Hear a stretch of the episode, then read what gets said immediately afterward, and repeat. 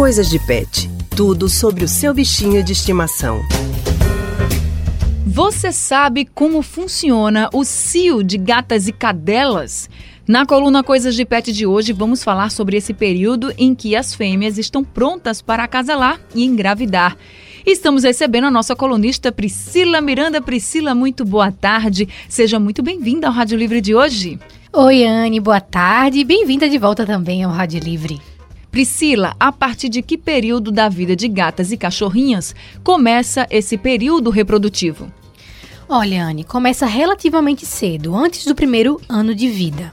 Mas os veterinários recomendam que o dono do animal espere um pouquinho para que ocorra a maturação dos órgãos e aí a fêmea possa cruzar. Eu conversei com a médica veterinária Juliana Tavares, que falou sobre essa fase.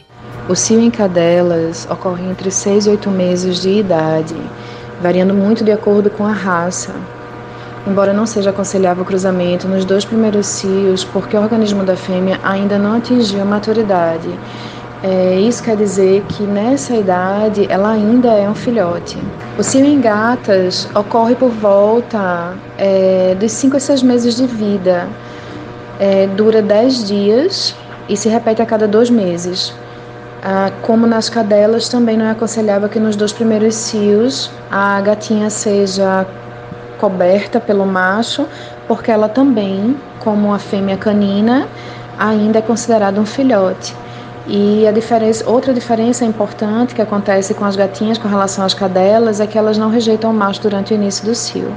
Agora, Priscila, quais são os sinais que a cadelinha e a gatinha dão que indicam que elas estão no cio? Elas passam por algumas fases, que vão desde um sangramento até mudanças físicas. A veterinária Juliana também fala sobre isso. Em geral, o cio pode ocorrer duas vezes por ano e tem três fases nas cadelas. O proestro é a primeira, é, que é o período de sangramento e também pode ser observado um, um inchaço na vulva, é, mas esse inchaço também pode não ser percebido. Em alguns casos, né, algumas fêmeas não apresentam esse inchaço de forma evidente.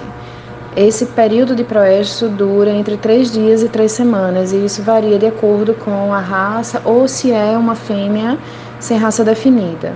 A segunda fase é o estro, que é quando a fêmea aceita o macho, aceita a cobertura do macho, é, e é quando ela é, ovulou. É o período fértil. Dura aproximadamente dois dias e pode chegar até três semanas. A última fase é o diestro, quando a fêmea, se ela foi fecundada, ela vai estar gestante, passará pelo parto e pela amamentação. E com relação à castração, tem algum problema fazer esse procedimento quando a fêmea já está no cio? Os veterinários recomendam antes ou depois desse período, Anne. Então é bom o tutor já levar a fêmea para uma consulta veterinária nos primeiros meses de vida para poder decidir se vai castrar o animalzinho ou não. Nossa Priscila, muito importante essas informações sobre o cio das fêmeas na coluna Coisas de Pet de hoje, viu? Muito obrigada pela sua participação aqui no Rádio Livre. Uma ótima semana para você e a gente se encontra segunda-feira. Obrigada, Anne. Tô de volta na semana que vem. Tchau, tchau.